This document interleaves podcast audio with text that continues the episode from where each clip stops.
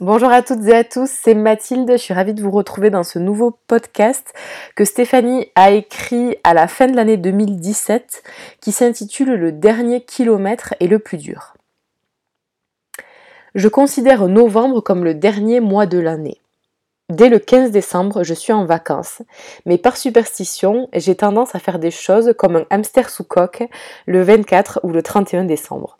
Me demandez pas pourquoi, je sais pas. Je me fixe souvent plein d'objectifs ambitieux, et la plupart du temps je ne les atteins pas. Nous sommes à moins de deux mois de la fin de l'année et je commence déjà le bilan pour voir ce qu'il me reste de chemin à parcourir pour les atteindre. Côté immobilier, clairement c'est n'importe quoi. Je me suis reposée sur mes lauriers, j'ai joué la facilité et je me suis endormie.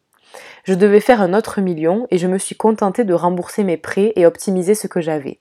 Je n'ai même pas présenté de projet à ma banque qui n'attend que moi pour financer d'autres projets.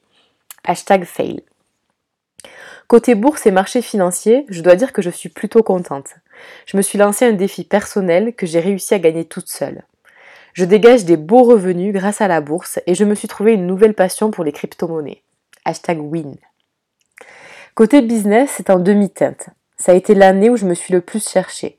Changement de clientèle, plein de nouveaux clients super cool, changement d'offres, redéfinir ce que je veux apporter aux gens. C'est encore un peu trop les montagnes russes, mais je vois les choses devenir de plus en plus limpides.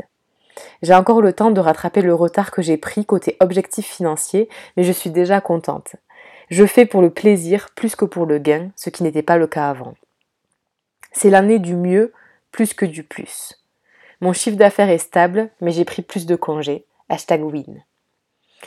Et côté mindset, c'est l'année de l'apaisement et de la sérénité. J'ai toujours autant de moments où je craque sous la pression, mais ça dure moins longtemps et surtout, je crois que j'ai arrêté avec une vieille habitude qui était l'autoflagellation.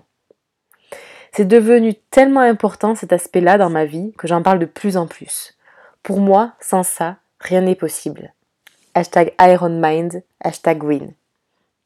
Si ce podcast vous a plu, n'hésitez pas à le partager. À bientôt.